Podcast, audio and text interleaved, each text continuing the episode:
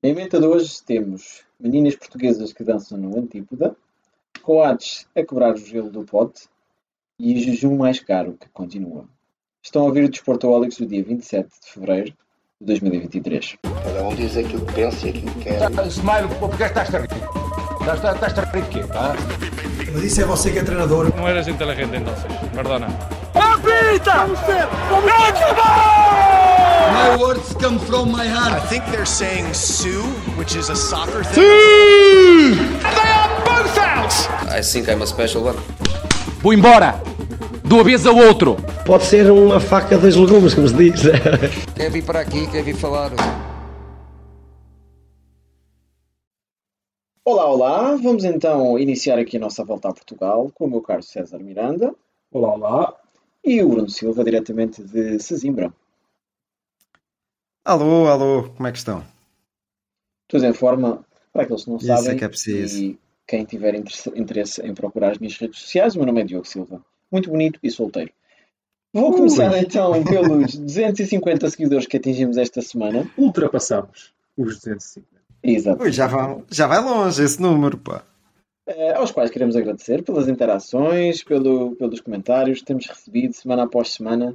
Tem sido muito satisfatório e muito ahm, rewarding, por falta de palavra em português, que às vezes faltam mais palavras em português. agradecer, portanto, a estas pessoas que têm interagido connosco. Nas redes sociais também temos estado um bocadinho mais ativos, desde que passou o Natal e perdemos uns quilinhos e, e voltámos à vida ativa. E começaria por ti, Bruno, por falar do, do Voar como o Jardel. Esta semana voltámos a, a Lisboa para apresentar uma casa que é querida a muitos de nós neste momento, nesta época. Exatamente. Fomos até Piramanique. Olha, e é, um, e é um local em que eu paro muita vez. É sou sincero, paro muita vez ali. Não, porque aquilo é IC19 antes de entrar na segunda Ah, circular. Portanto, é. eu paro ali muita vez e olho assim para o lado e vejo que poderia ser um estádio que. Trânsito eh, à entrada na Radial de Benfica. Exatamente, Paulo Miranda, na... aí a dar o A trânsito. mim custa-me chamar aquilo um estádio. Aquilo é um campo da bola. É um campo da bola, mas é histórico, é histórico e já tem uns anos valentes também. Uh, relativamente ao Casa Pia, um clube com 103 anos de idade, 102 ainda, ainda vai fazer os 103, e que é, é primeiro que tudo, é um clube que, que gera simpatia, que a maior parte dos apaixonados do futebol, e nesta época, olha para o Casa Pia assim com, com um gostinho especial. Não sei se é pelo projeto, que é pela, se é pela, pela sua história, pela formação, que, que sempre foi. O pessoal que é de Lisboa, acho que tem mais essa consciência. É um clube que sempre apostou muito na formação. E, e- eu recordo-me, cada vez que lá ia, vinha de lá com o saco cheio. Tu também, não, Diogo? A pior derrota que eu tenho na minha história futebolística foram 24-0 contra o Casa Pia. E lembro-me eu não era provavelmente um jogador bom em termos de qualidade, mas também não era bom em termos de coração dentro de campo. lembro-me de um indivíduo tentar marcar o 20. Aliás, eu acho que ele cons- conseguiu concretizar, mas não sei se depois foi para o hospital ou assim. Marcar o 24 golo. Vocês lembram-se quando a gente metia-se no chão, com as, com as mãos e com os pés no chão e marcar de cabeça assim Só, isso, isso. e e o indivíduo fez isso e, e eu não levei lá isso muito bem. Mas Eu acho que, acho que me recordo disso, pá. Eu acho que estava lá, agora estás a falar nisso, está- está-me a vir assim às memórias. Eu não gosto nada desses, desses gozar com o oponente. Isso, há limites. É, eu não me lembro desse fulano estar hoje a receber uma bola de ouro, portanto isso valeu-lhe para o momento. Também, também não foi longe, não é? Não foi longe também. Eh, olha, relativamente ao Casa Pia, eh, vou, vou aqui a pequenas curiosidades. Quantas participações na Primeira Liga? Uma. Duas. Não, uma. Esta ainda não acabou, vá. Acabou. estão a participar já. Já, lá, vou, pronto, tá já, já lá vou falar dessa. E, e adivinha em que lugar é que, que- que terminou esse campeonato? Último. Não, senhora, oitavo lugar, está bem? Que era o último na altura. Que era o último na altura. Portanto, se o, se o Casa Pia, porventura, pensa que ainda pode bater o recorde desse lugar, ainda está em risco. Ainda está em risco. Bem colocado, bem colocado. Ah, pois é, mas pronto, acho que a descida de divisão muito dificilmente acontecerá. Eh, está na luta europeia, que era uma coisa que ninguém esperava quando, quando regressaram agora à Primeira Liga. E tenho aqui.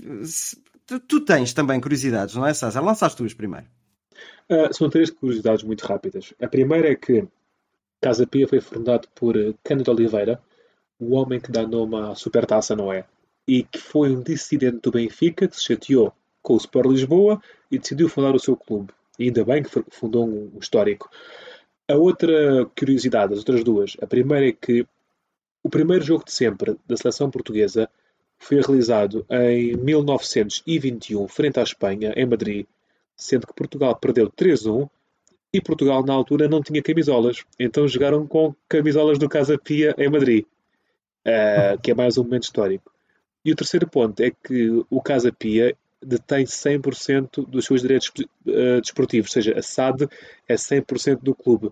E o presidente do Casa Pia disse aqui há uns tempos que dar o poder da tua SAD uh, a privados é como ir jantar fora com alguém, pagam-te o jantar e tu dás as chaves de casa. Então, eu achei graça a essa frase.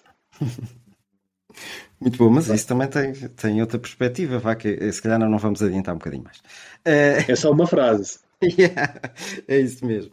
Olha, as duas curiosidades que eu tenho, e até pus lá no post que, que, que está no Instagram, é que o Casa Pia foi o primeiro clube a ter uma equipa de futebol juvenil criada em 1928.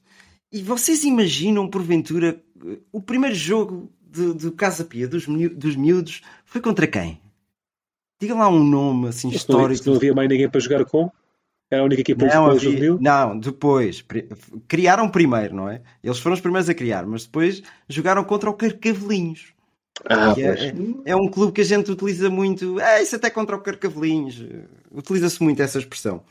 E depois foi também um dos clubes pioneiros um, a utilizar o uso de iluminação artificial, a fazer jogos à noite. Portanto, uh, isto são, são pequenas curiosidades que é para os nossos ouvintes acharem que ficam mais ricos uh, no que concerne à história do Casa Pia Atlético Clube. Claro que sim. É o CPAC. É isso mesmo. É, é.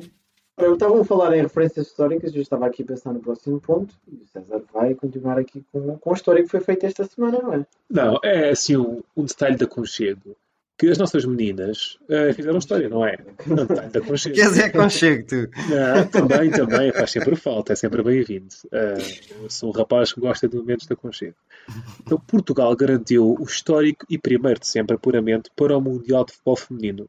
Este realiza-se no verão na Austrália e Nova Zelândia, sendo que entramos em campo dia 23 de julho. Isto foi conseguido com uma vitória frente aos Camarões por 2-1, golos de Diana Gomes e Carol Costa. Um, era para dar este destaque. Uh, o futebol português feminino está de parabéns, a Federação está de parabéns, assim como a equipa de técnicas e jogadores. Francisco Neto, o timoneiro desta equipa, é selecionador há nove anos. Ou seja, isto é um trabalho que demorou muito tempo a desenvolver para colher os frutos. A nível clubístico, destaque especialmente para Sporting, para Braga e Benfica, que, alimentam a maioria da convocatória, 80% da convocatória, 90% quase, é destes três clubes, e depois mais umas outras jogadoras de clubes eh, que jogam em Espanha, Itália e Suíça. Portugal está inserido no grupo E, juntamente com Estados Unidos, Holanda e Vietnã. Em conclusão, não vai ser fácil, mas neste momento só o facto de já lá estarmos já é a história feita. Temos que, temos que ganhar ao Vietnã, pelo menos. Eu também acho que sim. Vocês estamos, é estamos confortáveis aqui para fazer piadas com futebol feminino, camarões, futebol feminino, camarões e mulheres.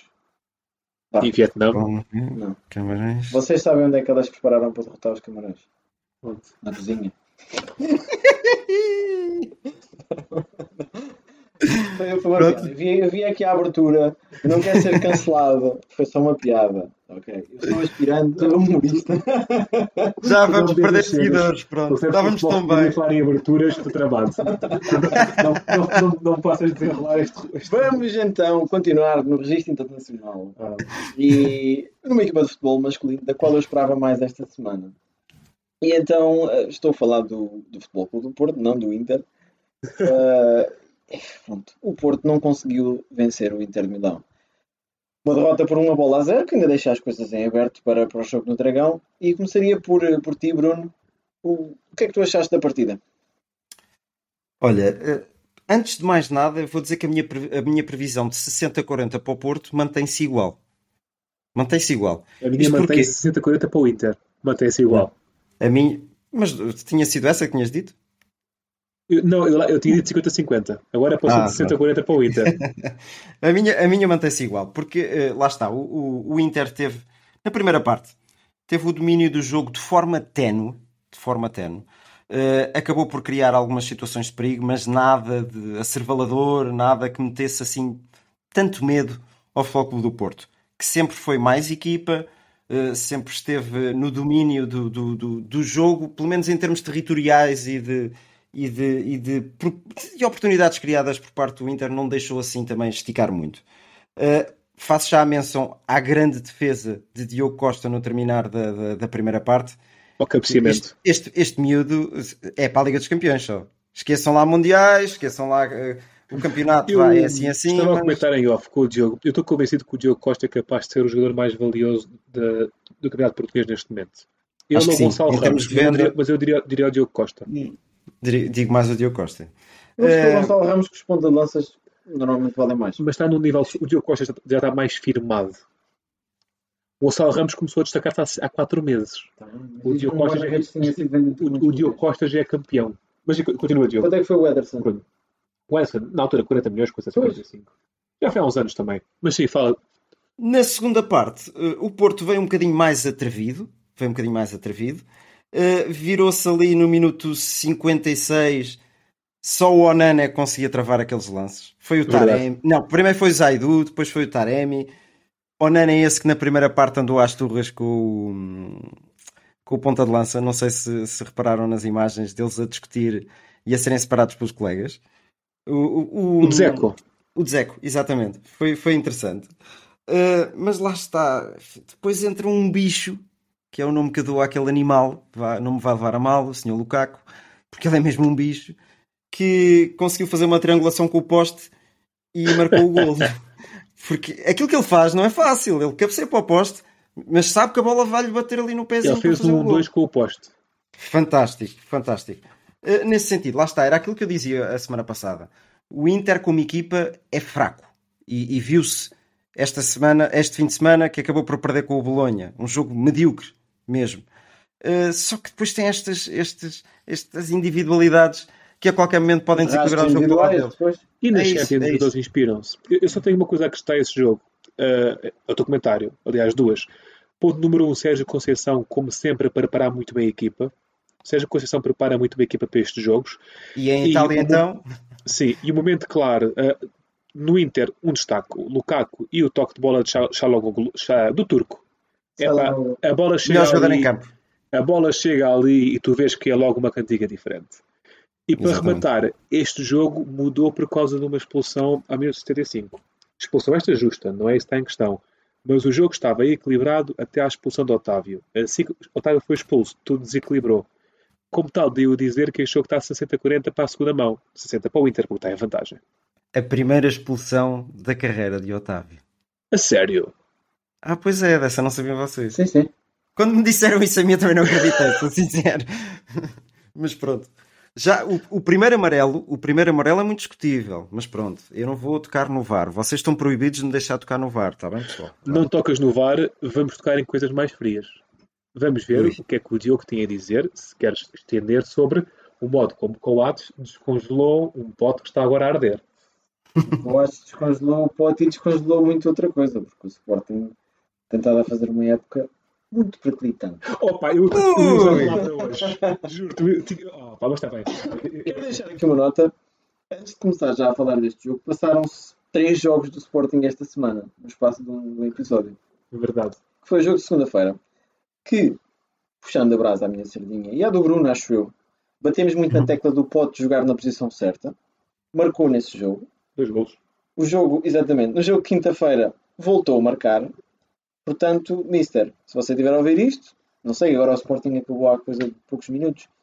Quando, quando tiver a ir do autocarro para casa ou do, do, carro para casa, já vai ter o tempo de ouvir o episódio. Eu louvo. Não, aqui a história deste jogo resume-se muito facilmente. O Sporting começou com a mesma insegurança que tem demonstrado em alguns dos jogos. Tu lembras de ver o, o Sporting Tottenham, Bruno? O Sporting sim, a tentar sim, sim. jogar lá atrás uhum. e a tentar inventar demasiado lá atrás perdeu algumas bolas que poderiam ter sido perigosas e se o Midtjylland tem marcado, a história do jogo era completamente diferente. Pois. Não vou dizer como aquele comentador entendido disse que o que salvou isto foi o gol do Coates em casa, porque senão. Senhor, pá, eu ouvi aquilo três vezes e não Eu compreendo. acho que ele fez mal as contas. É a única desculpa que lhe dou. Mas, Eu não percebi o raciocínio. Mas o que aconteceu foi que o Sporting conseguiu desbloquear o jogo numa bola parada, um canto, que é de resto onde o Coates é melhor, é nos cantos ofensivos, não é nos defensivos, é nos ofensivos. e depois o, o Pote conseguiu fazer dois passos para a baliza que vão lá parar. Eu não sei como é que ele marca aqueles gols, a bola parece que tem. É, Ele passa para a baliza, assim como a defesa do Midtjylland.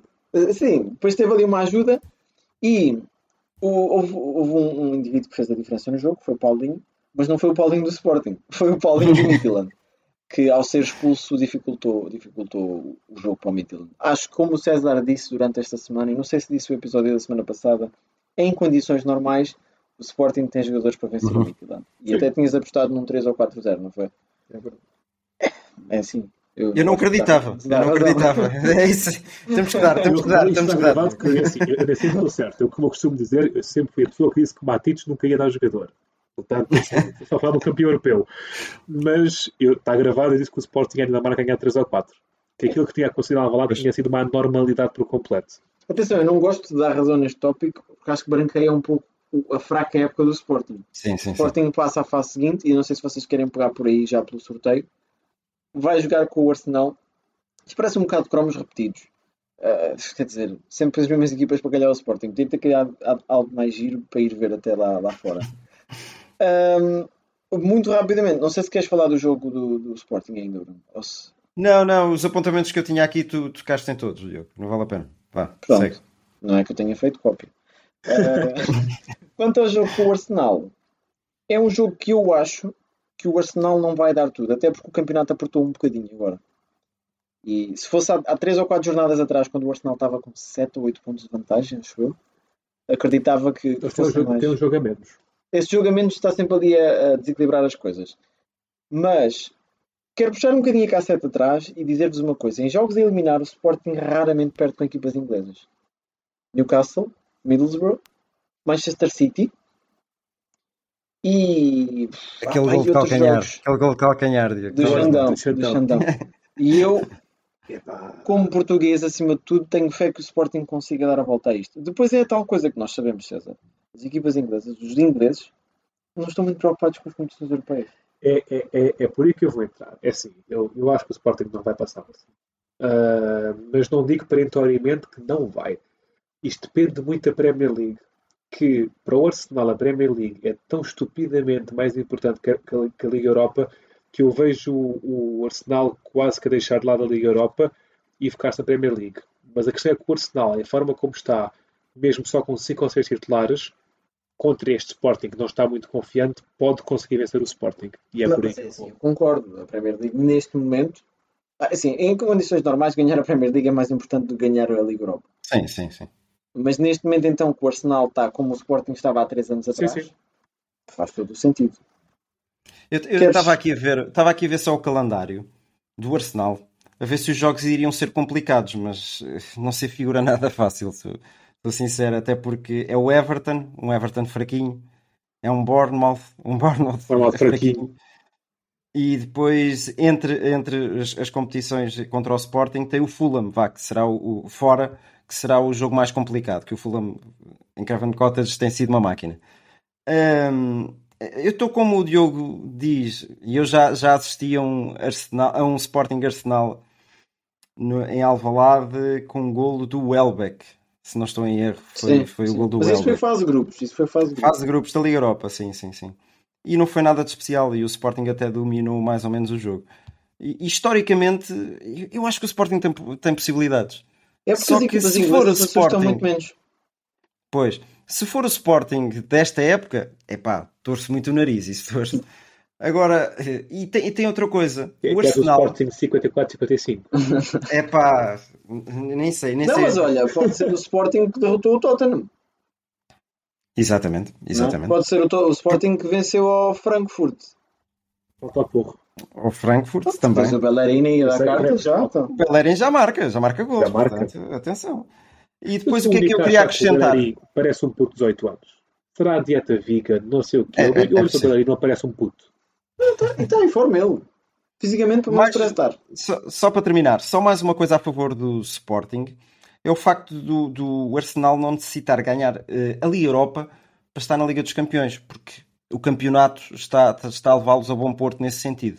Sim. Noutros anos, uh, poderia ser um objetivo ganhar as Ligas Europas para estar presente nas competições europeias de, de Liga dos Campeões, vá. Eu lembro-me do Manchester fazer isso uma vez, andar ali para, para ganhar a Liga de Europa para, para ter acesso direto à Liga dos Campeões.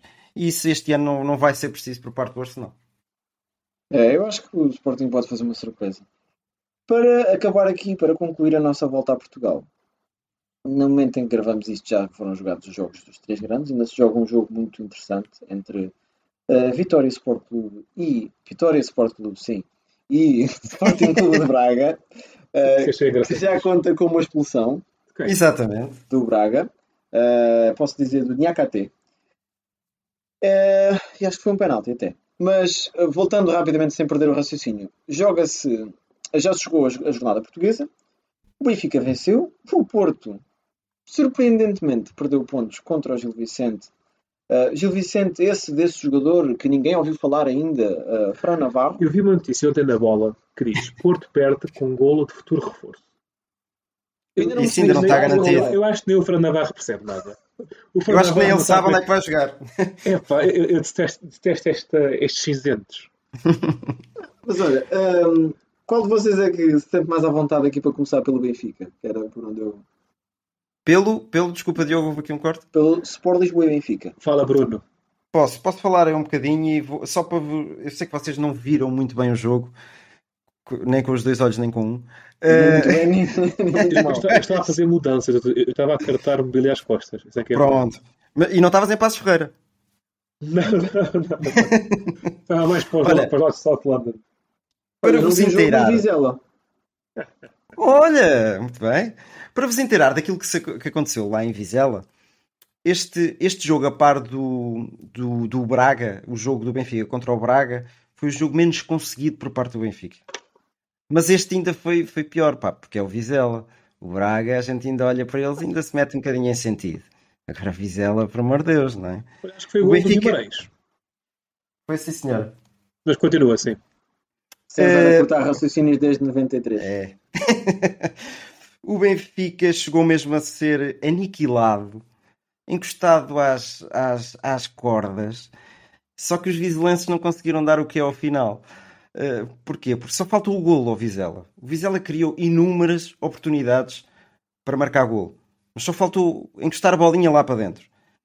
Curiosamente, isto tudo aconteceu quando o maestro do Sport Lisboa Benfica, de seu nome Chinhequinho Chicane, estava, estava no banco.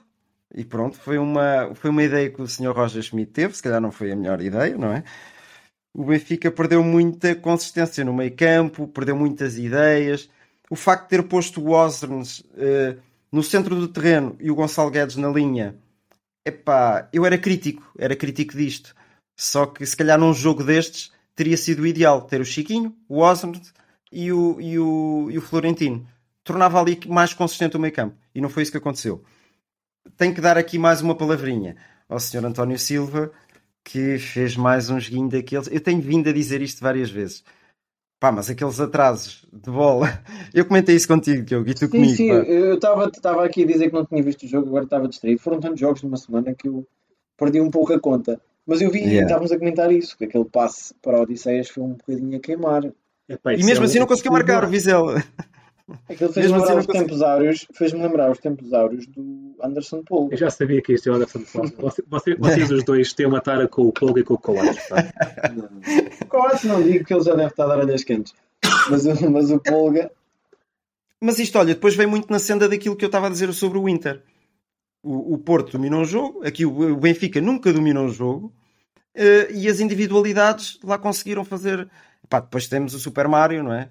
Dá, sim, dá sim. Epá, eu não sou fã do Super Mario, mas realmente ele marca gols que é uma coisa doida. Eu não sei o que é que se passa com aquele homem. Eu sou bastante fã do Super Mario e não tem a ver com a cabeçada goleadora. Eu gosto bastante do, do João Mário desde os tempos dele do Sporting. É um jogador com toque de bola diferenciado, tem pezinhos de veludo. Gosto bastante. Pois. Uh, não, mas é o que tem valido. É o que tem valido este Benfica menos criativo ultimamente. E, Epá, a história do jogo não é, não é mais que isto. Um Vizela dominador e o Benfica que marcou dois golos. Então, e qual de vocês dois viu o Porto? É, volta a ser o Bruno. Fala, Bruno. O Bruno é mais informado esta semana. Epá, vocês estão a apertar comigo. e Tá não, bem, tá chegando bem, lá tá fora, eu- já falo mais. Tá bem, tá bem. Olha, primeiros 15 minutos, se o jogo terminasse, o Porto ganhava o jogo. Epá, era simples. Era simples. Marcou um gol, foi anulado. Marcou logo é- outro a é seguir do? Taremi. Marcou logo outro a seguir pe- pelo Taremi. Teve um lance a Brian Ruiz por, por parte do PP. Eu vi. Não sei se estão informados nesse os sentido. Epá, e depois é o quê? É... Eu vou dizer o grande culpado das coisas começarem a correr mal para o lado do Porto. É um defesa esquerdo de seu nome Vendel. Aquilo não é defesa esquerdo para o Porto. Atenção. E- Ele flutua de Não qualidade é, um não bocado, é. não flutua. Aquilo Flutua vai entre, e vai abaixo. flutua entre o péssimo, entre o péssimo e o muito mau. Flutua. Portanto, não flutua assim tanto. Não, ele, eu, eu lembro-me do tempo em que o Vendel era defesa esquerdo titular do Bayer Leverkusen Exato. e via ali algum critério, alguma criatividade, assim muito ao género de Alex Teles e Alex Andros dessa vida. Mas depois dele vestir o azul e branco do Porto, pá, aquilo veio-se a esfumar de todo. Eu acho que, que as oportunidades dele jogar são muito reduzidas a partir do jogo de ontem. Depois, o lance do João Mário. É pá, eu sei que vocês têm uma missão hoje de eu não tocar no, no VAR e na arbitragem. Mas é-me difícil, é-me difícil. Não sei se vocês viram o lance. Diga lá, Dias Ferreira. Diz, diz, Diogo? Diga lá, Dias Ferreira. Ou o Silvio Pronto, Cervão. pronto. Olgário bem cresça. Epá, o lance é é um lance discutível. É um carrinho que, que, que o João Mário faz. Só que eu, eu, eu imaginando-me a jogar futebol, ainda joguei algumas partidas de futebol e jogo com os amigos, e vocês também. Vocês, quando fazem um carrinho, conseguem não pôr um braço no chão? Ah, eu, eu vi o lance, sim. É Ah, impossível. É impossível. yeah. Tudo bem, é para é para cartão. Eles eh, optaram pela, pela fase de o jogador do, do, do, do Gil Vicente ficar isolado e cortar logo ali o- o- a grande probabilidade de gol que seria. Cartão vermelho, não concordo, não concordo. É uma regra que tem que ser aprimorada. Não estou a dizer que é VAR, não estou a dizer que é arbitragem. É uma regra mesmo que deve ser aprimorada porque eu acho isso impossível e inconcebível um, um- um jogador fazer Então, um carrinho. foi, foi vermelho e penalti. É isso que me estás a dizer. Não foi penalti. Foi segundo Não foi amarelo. penalti. Foi, foi, foi- Não, Ah, não, pois é foi, foi direto. Foi direto. Ok. Mas não foi, Foi penalti, direto. pois não. Não, não, não foi penalti, não. Então, mas a- Mas- aqui, a- o braço altera o normal curso da bola, não é? Eu não estou a dizer que não, César. Eu estou a dizer é que é impossível uma pessoa fazer um carrinho e não tocar com, com o braço no chão. E a Sim, bola mas vai-lhe então bater ao braço. então, não é o é a braço que vai bater à bola. Qual é a solução? A, a solução é o critério que tem que ser utilizado. Olha, este, este critério simples que eu estou a dizer do braço ir cortar a bola ou a bola ir tocar no braço. Eu acho que era uma coisa tão simples Mas quando de abres, a, quando abres a, a- a opção do critério, abres a, a opção de interpretação. E aí Exatamente. está o problema da arbitragem. Mas é, para mim é aí que está o problema da arbitragem. Tu quando criticas o VAR, e tu vai passar esta semana nas tuas palavras, criticas o VAR. Uhum. Eu critico é maus árbitros. Porque se o VAR for um Mas árbitro com uma aliás, maus outra. árbitros e más regras. Sim, também. Ainda, ainda agora esta semana houve lá uma polémica na Turquia com um árbitro português que estava lá a arbitrar, eu nem sabia disso. Eu não sabia que um árbitro Uh, sim, sim, sim. que foi Não foi na Turquia, não foi- foi- Não foi na Grécia? Se calhar foi na Grécia. Na Grécia eu sei que há. Se calhar foi na Grécia, sim. Peço Acho que desculpa. sim. Mas, epá, os árbitros sempre tiveram polémicas. Sempre, vão estar sempre envolvidos em polémicas. Ainda agora Claro o Sporting teve um gol validado por 3 centímetros. Árbitros Ok. humanos. Mas nós temos de tentar criar um método mais científico possível. Nós sabemos que 2 mais 2 é, é 4. Portanto, na arbitragem tem que ser, epá, o jogador tocou com o braço, seja em que circunstância for, é penalti. Pronto. Estou-te a perceber. Ou então, criar zonas do género ah, do antebraço para cima ou do antebraço para, para baixo é penalti. Mas aí se calhar vai, vai. Ah, sim, nesse sentido, sim. Imagina, Mas- tocar aqui no, no, no- Como é que se chama este osso? Ah, o osso. ah, rádio. Não, rádio cúbito uh, Ah, húmero. húmero. húmero. Tocar no Isso. húmero não é, não é, não é falta. Tocar. Eu estou a ver Isso é- Se a bola for e bater no ombro, não é falta. Mas se bater no cúbito já é falta. Estou a ver essa, essa regra. é mais difícil tu conseguires Oh, controlar. senhor árbitro, isto é húmero, não é cúbito. Eu ouvi no rádio. Epá, mas, Ah, mas voltando, voltando, voltando aqui ao jogo do, do, do Porto, uh, uh, foi um jogo completamente atípico. Completamente atípico. O Porto dominador, mesmo com 9, o Porto conseguiu encostar o Gil Vicente com uma grande exibição de PP e Pep, do aniversariante Pep, que no final teve uma homenagem brutal por parte dos adeptos do Futebol Clube do Porto. Eu, eu, não, eu não sou portista, como vocês sabem, mas tenho um carinho especial pelo Porto, como tenho um carinho especial pelo Sporting, eu sou se calhar aquele mais ténue aqui de nós os três. Aquele que gosta muito dos três grandes. Um, e achei brutal, a sério. E se, se há quem mereça aquela homenagem ao Pep, pá, está bem que o Pep também tem as coisas más, o Pep também devia ter sido expulso. E o Pep mas... fez escola no Sporting. Estou obrigado, obrigado. Mas, é pá, a pergunta final é esta e quero que vocês me respondam. Qual é a dieta do Pep para aos 40 anos correr aquilo que correu ontem? Não é só final... dieta. É pá, não sei, não sei. Aquilo é, acho que é surreal. Deve ser, a, deve ser a mesma do Chelsea. Ah. a gente já lá vai, a gente já lá vai. Não sei, não sei, Bruno. Mas, mas se soubermos descobrir a resposta, eu digo. Tá é que eu estou quase a chegar aos 40, dava já. pois é. Podemos então avançar. Em relação ao Sporting que acabámos de ver, pareceu muito um jogo sem história, não, não sei se concordam. A história é o Sporting a ganhar com Pote, com Pote a voltar ao meio campo. Uh, é, é, um dos destaques. Mas acima de tudo, um, eu vi até o minuto 60 um jogo com muita intensidade contra um Estoril fraquinho que acabou de dar treinador, não é? É, mas a, a, defesa do Estoril é uma defesa muito bem estruturada. No lance do, do, do, do segundo gol do Sporting dá para ver que é, é, muito unida, sabe quando é que deve pôr o pé à bola, uh, a sério. Uh, acho que é muito boa aquela Estavam todos a discutir uns com os outros. Estava lá o indivíduo que era o Gamboa, pá, que, que era, era, estavam todos às turras. O Gamboa não fez coisa boa. Uh, pronto, foi essa a história do jogo. Acho que o Sporting está um bocadinho mais motivado agora depois de três vitórias consecutivas. Vamos ver o que é que faz diferença. Uh, sacar da cartola nos próximos jogos. Ganha o Porto, Vamos pontos então... ao Porto. Sim, verdade, verdade. E o Braga pode ganhar também. Verdade. Vamos pois. então lá fora. Este fim de semana foi um jogo de jogo de partida grande e decisiva uh, em Inglaterra, com o Newcastle a receber. Não, ninguém recebeu ninguém. Jogaram no Wembley. Uh, a jogar com o Manchester United, um jogo importantíssimo para estas equipas que poderiam aqui quebrar um jejum alongado. Uh, César, eu sei que viste a partida muito detalhadamente. Conta-nos a nós. Não foi muito detalhadamente, mas vi a partida, que não foi um jogo tão bom quanto isso, diga-se passagem. Foi um jogo bonzinho. Era um jogo importante para o Newcastle, porque tirando o Championship, não ganha um troféu de primeiro escalão vá há mais de 50 anos. Para um clube da dimensão do Newcastle é muito. Para o United, por dois motivos. Porque não ganha nada há seis anos e porque agora vemos o United a jogar melhor, a ganhar mais jogos, isto fica como um carimbo que as coisas talvez estejam no melhor caminho. E era por aí mesmo que eu pegava. Nós fizemos uma, uma história no nosso Instagram a perguntar uh, se Tenag conseguiu criar um novo United.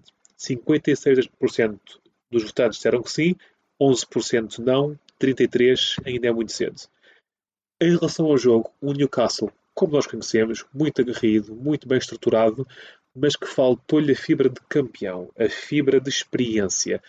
Um, no, no, Newcastle, principal destaque, Saint Maxime. Epá, ele pega na bola e aquilo é, é, um, é um espalha-brasas. É um espalha-brasas. E a melhor coisa que Tenag fez foi perceber que precisava de dois defesas de direito. Primeira parte, Diogo Dalot para, dar porrada no Saint Maxime, leva amarelo. Segunda parte, mete o Anbissaka para dar porrada no Maxime. Porque para aguentar aquele indivíduo tem que ser com alguém fresco e dar porrada. E foi só assim que mal o aguentou. E com Casemiro lá muitas vezes, mais Fred. Um, como tal, foi preciso dar o Wan-Bissaka. Destaque interessante. Um, Nick Pope, o guarda-redes do Newcastle, estava lesionado. E o segundo guarda-redes do Newcastle fez a primeira metade da época pelo United. Do não, não, podia jogar da Liga. Então, quem é o terceiro guarda-redes do Newcastle? Loris Karius. O homem que terá a carreira para sempre manchada pela final da Champions.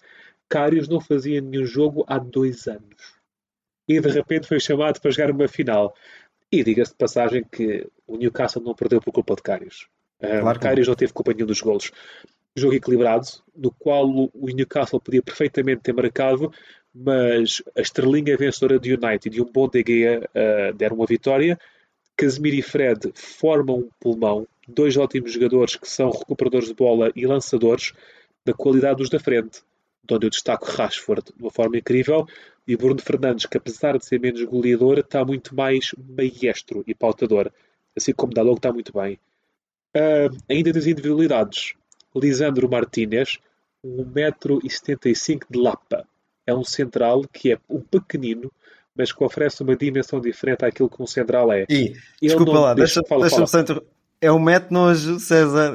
Pô. É um metro nojo. Eu, vi, eu vi a parte final, é isso, sempre a dar porrada, sempre a mandar voladas aos jogadores que já estão deitados no chão. Não, ele está sempre à procura de causar problema. Ele é um sempre, nojo completo. É o típico, é o típico Mas isso também é preciso, isso também é preciso, às vezes. É que tu, tu, tu, tu viste o Lisandro Martínez e o Anthony a sacarem amarelos por meterem nojo.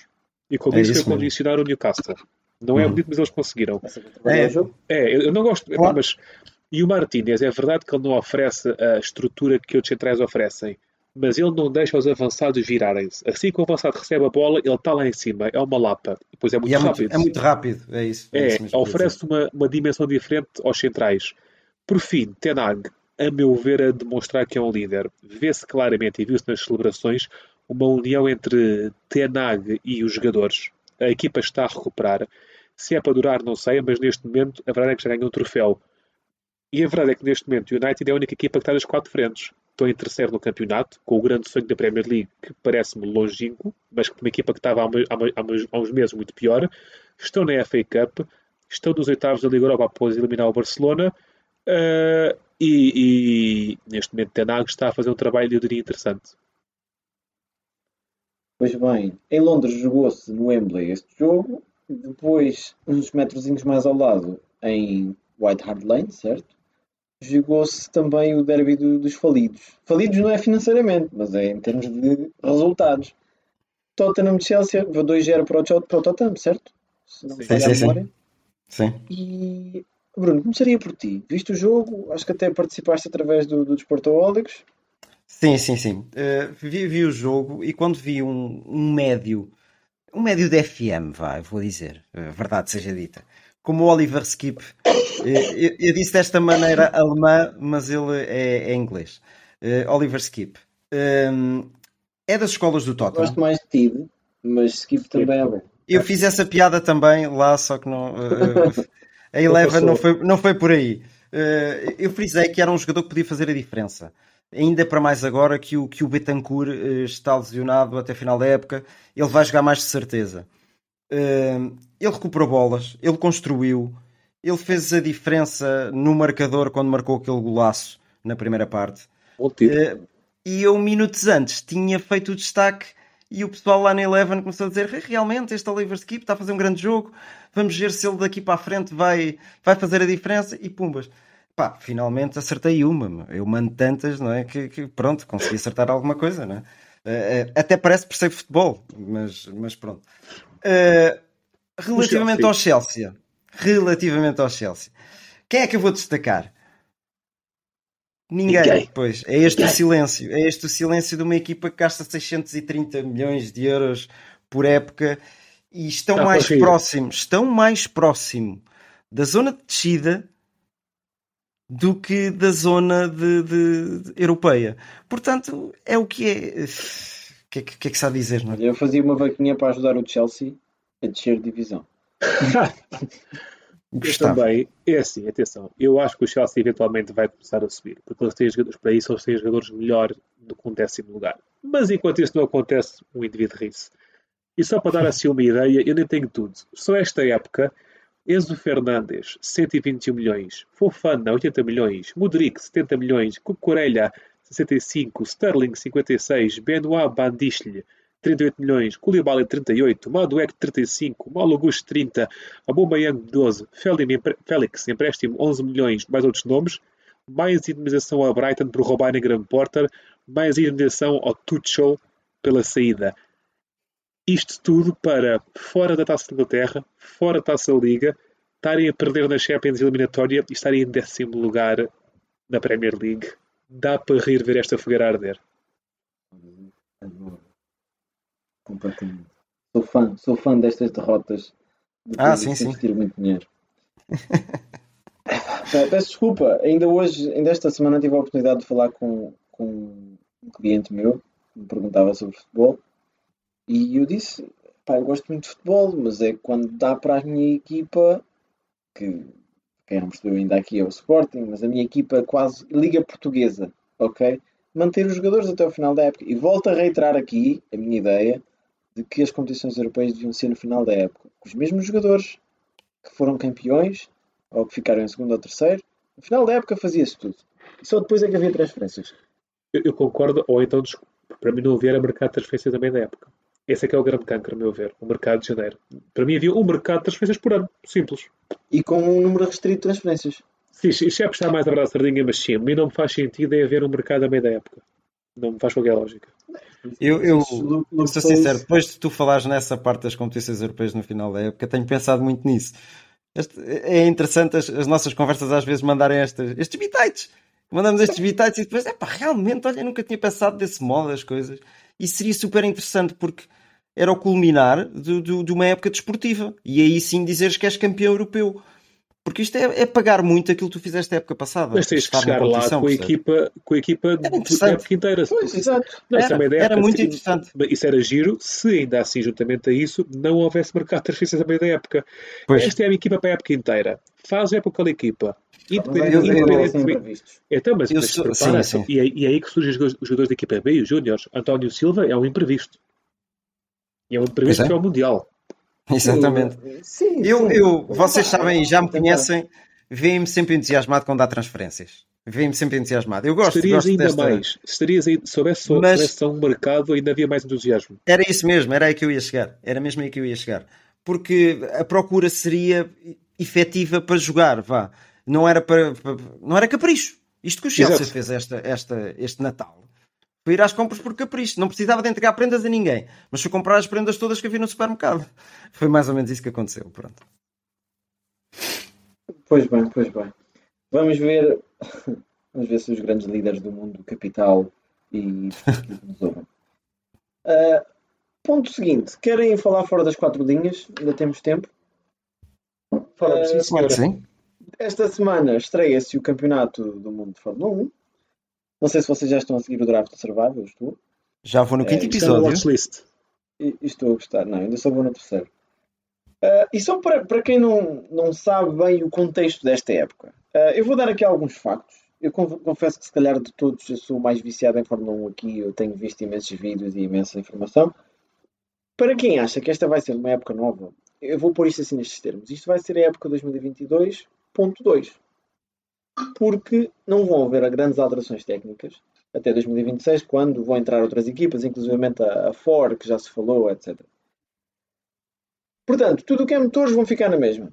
As equipas que foram campeãs, ou vá, a equipa foi campeã, tem menos tempo para trabalhar o carro a nível da aerodinâmica. E há aqui um facto interessante que os livros provam.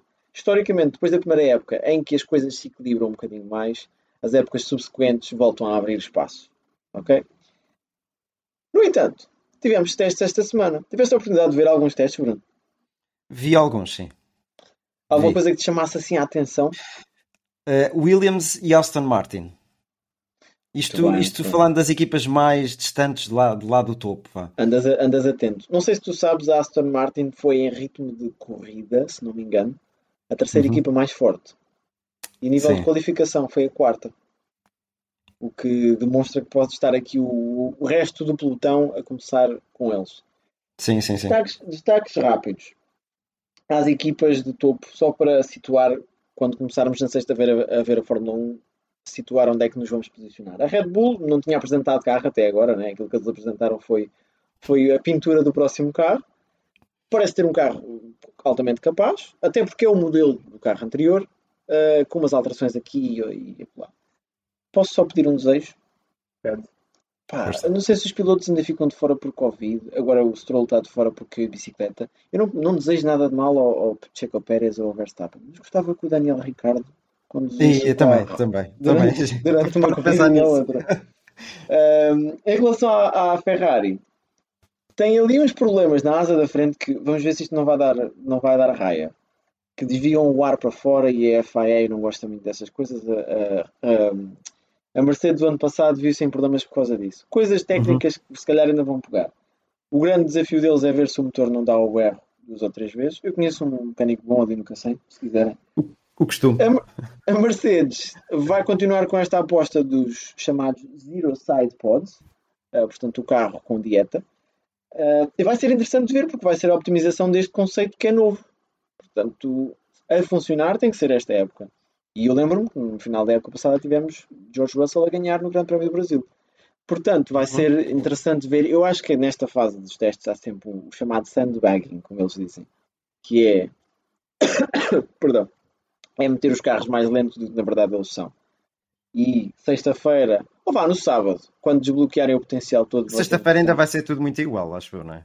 Sim, sim, sim. Mas agora andavam lá com grelhadores nos carros e coisas assim. Sim. Aquilo não, aquilo não, não dá. Um, para incluir aqui o César um bocadinho nesta conversa, que ele está a olhar para mim como este gajo está a falar chinês. Não, uh... atenção, isso é menos intelectual. Mas, mas, está bem vestido, para que saibam, o César está com uma t-shirt da Ferrari, portanto ele está Paulo. preparadíssimo para, não, para não, a próxima. Integrar-me. Não, eu, eu, sou, eu sou, eu costumo dizer, tirando o meu, apoio ao Benfica, vá, eu apoio quase sempre os underdogs em tudo. E então decidi comprar um polo da Ferrari, que é a equipa, que, a escuderia, que eu historicamente apoio na Fórmula 1. Não é nem nada, não é? Não, são influências familiares, mas o vermelho ajuda, eu gosto do vermelho. Tenho aqui uma pergunta para debate, que foi uma pergunta, um tópico até lançado já alguns de novembro, dezembro. Uh, Mohamed Ben Salayem, que é o, o CEO da, da FIA, vá, digamos assim, o presidente da FIA, disse que os pilotos não podem preferir afirmações políticas, religiosas ou pessoais sem aprovação prévia. E eu pergunto-vos a vocês, o que é que vocês acham disto?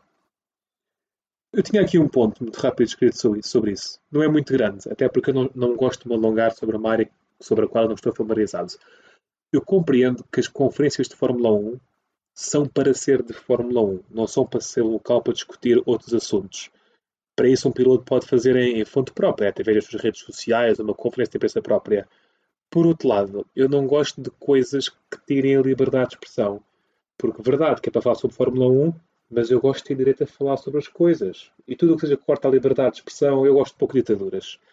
Relativamente às questões das, das joias e as coisas de marcas, eu vou usar uma expressão inglesa, que é Please get your heads out of your ass. Deixem-se de merdas. É só um relógio, é só uma pulseira, são só uns brincos, é só uma coisinha. Epá, uh, preocupem-se com outras coisas. São, são, são, são. Falemos de carros, ah, falemos de corridas, diga. falemos de coisas que importam. Não, eu não quero ir ao meu telemóvel no dia seguinte e, em vez de ver os melhores momentos das corridas, ver posts sobre os brincos do Hamilton. Valha-me Deus. Vai, vai, para os dois lados. E depois há o lado da segurança que se fala. Os jogadores de futebol antigamente também jogavam com o fio sim, sim, sim. Depois foi saber que isso era perigoso. Bruno, ainda nesta pergunta que eu fiz inicial, o que é que tu achas? O que é que tens a, a comentar? Eu não tenho muito a alongar-me sobre o assunto, sou sincero. Mas quando se toca nestes, nestes pequenos pormenores, para além da Fórmula 1, custa mais um bocadinho a aceitar. Isto, isto para chegar também àquilo que tu estavas a dizer, César. Se, se discutisse mais Fórmula 1 e menos Black Lives Matter e coisas assim, seria tudo muito mais interessante. Seria. Mas isso é em tudo, em todo o desporto. Não estou a dizer que se deve quebrar opiniões. E depois quem é que a gente se lembra logo? Quando se diz isso relativamente à Fórmula 1? Quem é que é o, o mais Lewis opinador? Hamilton. Exatamente, não é? Se agora isto que Sebastian Vettel também teve bastante tiradas. Sim, sim. Mas agora. Sim, sim, sim, sim. Mas uh, isto depois vem no seguimento de que as coisas não vão ser bem assim como está tá delineado. Isto porquê? Porque tu podes pedir uma autorização para debater um assunto na conferência de imprensa. Eu estive a ler sobre okay. isso. Ou seja, podes levar Ainda um assim, tema Tu tens que ter uma mas tem que ser aceito. Tem que ser aceito. Posso falar? É, é Exatamente. É não é bonito, não é bonito. Isso não é bonito. Mas também compreendo que assim sejam mais objetivos a discutir temas que, que, que realmente nos, nos, acrescentem mais e que, que, nos focalizem para a Fórmula 1 e para, para, o espetáculo que é. E não nos perdemos ali naqueles meandros de, de, de, das especulações, da minha opinião, que é diferente da, da, do Vettel, que é diferente do, do Alonso. É, se calhar se calhar não é assim tão mau, mas deixa-me deixa a torcer o nariz também. Posso lançar aqui meu, os meus dois pontos rápidos? Calhar, Força, eu, eu acho que nós banalizamos, e agora vou fazer um paralelo com o futebol, nós banalizamos o minuto de silêncio. O minuto de silêncio é por tudo e mais alguma coisa. É pá, com devido respeito, quando morre uma pessoa é sempre fatídico. Quando acontecem sismos é fatídico, é terrível. Quando há tópicos que merecem ser discutidos, uh, devem ser discutidos em sede própria, mas não é no momento do desporto. Isso até pode ser discutido, pode-se criar. Nos fins de semana em que não há corridas, os pilotos todos vão a Genebra, ou, ou vão para um sítio qual, ou a Davos, ou que façam o que quiserem, e vão debater a situação económica, racial, que tem que ser debatido, ok? Essas questões têm que ser debatidas e tem que se trazer luz a esses problemas. Mas não é durante uma corrida. E é assim, vamos ser sinceros, um capacete não me faz muita diferença. Ok? O capacete está lá, vai ter que ser utilizado, eles que façam o que quiserem no capacete. Yeah. Mas constantemente fazer destas bandeiras uma bandeira quase substituta à da Fórmula 1 enquanto desporto. Porque a Fórmula 1 tem sido alvo destes ataques para, para purificar a Fórmula 1 há muitos anos. Vocês lembram-se das Pit Girls? Na altura eu via Fórmula 1. Depois a gente por aí. Antigamente, nós, quem não se lembra disto, tínhamos meninas encostadas aos carros de Fórmula 1 dos, dos pilotos. Sim, sim, sim. Puxa, o chapeuzinho e tal. Não, sim, sim, mas remuneradas. E, e depois depois ficaram muito chateadas, exatamente, quando lhes tiraram o trabalho delas. Elas eram modelos, conforme há, as, as modelos do Emanuel ou o que quer que seja, que são pagas para fazer aquilo que fazem. E tiraram-lhes o trabalho. Entretanto, há as declarações e não sei o quê. Há aqui um processo de, de purificação da Fórmula 1. É pá, não sei. Isto tem sempre um, um, crivo muito próprio também de quem está à frente de, da modalidade. E neste Atenção, momento... pseudo-purificação, porque a meu ver até, até, até, até é o oposto, é uma purificação em, em, teoria intelectual, porque tu quando crias proibições tu não estás a purificar, estás a, a, a, esturpar, a esturpar. Depois também nos leva a outra discussão, que, qual é a nacionalidade do senhor que teve esta ideia? Ok, mas agora eu vou fazer defensor dele, que eu estive a ver o registro criminal. Sim. o CV, o CV dele ele foi piloto de ralis durante muitos anos e piloto vencedor de ralis nos Emirados Árabes Unidos. Ele tem muito uhum. deserto, tanto quanto sei. Portanto, Sim. a partida desse devia ser bom. Uh, epá, ele, ele, ele, percebe do assunto, organizou imensos eventos nos Emirados, uh, tem, tem CV daquilo. Uhum. Agora, todos nós então, percebemos quando é que estas questões vêm. É? é isso. Vamos ver o resultado. Se calhar ele até é um iluminado na ideia e até pode ser um, um bom um bom mote. Vá, Eu acho que isto tem sabe. a ver com uma coisa, só para rematar, nós já nos estamos a alongar um pouco neste tópico. Isto tem a ver com uma coisa muito clara. Grande Prémio da Arábia Saudita o ano passado, quando aconteceu aquele incidente do míssil, lembram-se? Sim, sim, ah, sim. sim, sim, sim, sim. E os pilotos disseram que ninguém queria correr. Vieram cá para fora dizer ninguém quer correr. E isso caiu muito mal no seio da FIA. E a partir daí tiraram, tiveram que criar ali uma forma de, de parar isto. Pois, para todos os efeitos. Está a esfregar os dedos, não é? Para todos os efeitos, que é uma, os pilotos. A FIA pode, pode, dizer o que quiser. Se os pilotos forem unidos e disserem, meus caros amigos, não corremos, quem fica a arder é sempre a FIA. contratos. Pá, tem contratos. Mas, olha, mas se calhar não é assim tão linear. Eles se calhar queriam fazer isso Como disse Maradona uma vez, Diego Armando, que eu sou um grande adepto, os contratos foram feitos para se rasgar. Todos. Mas isso. Pois. Siga.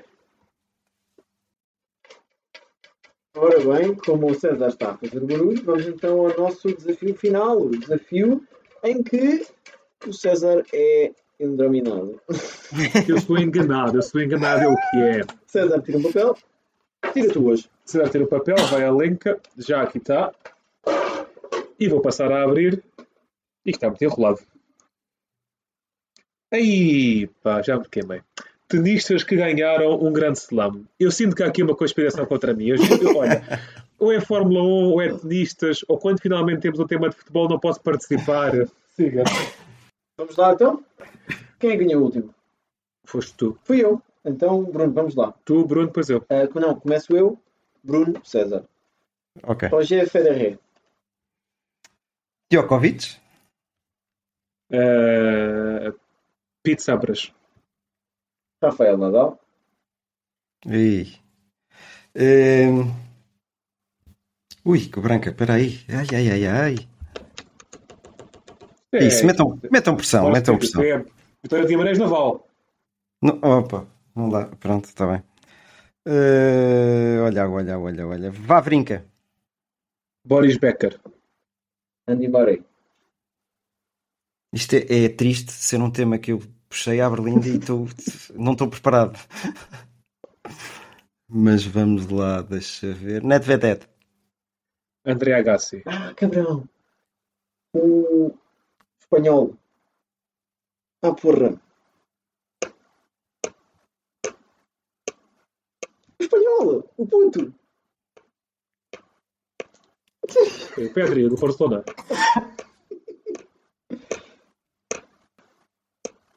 Tsitsipas. Bjorn eh, Borg. Alcaraz. Vá para o caraças. não, não.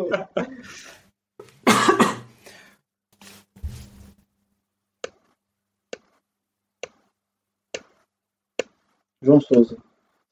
Pois. Desconfio. Desconfio, meu Deus.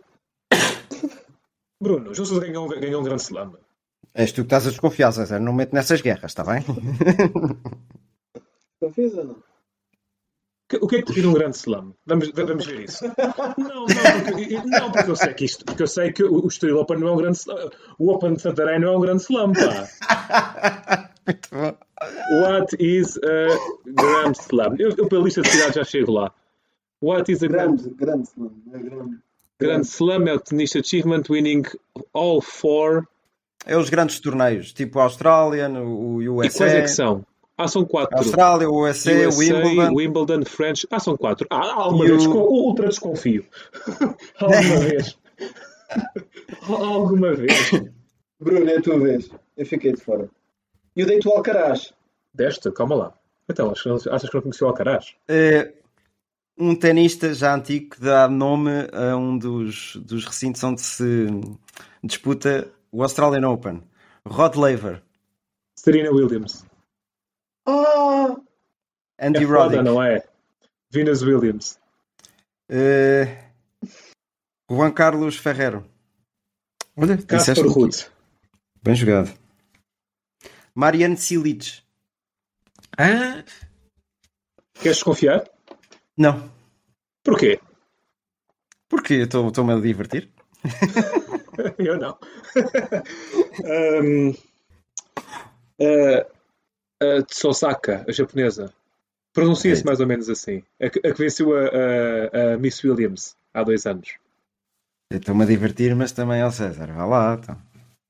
Então não é. É de Tsosaka, se calhar estou a pronunciar mal com o. o- o- é a minha pronúncia japonesa.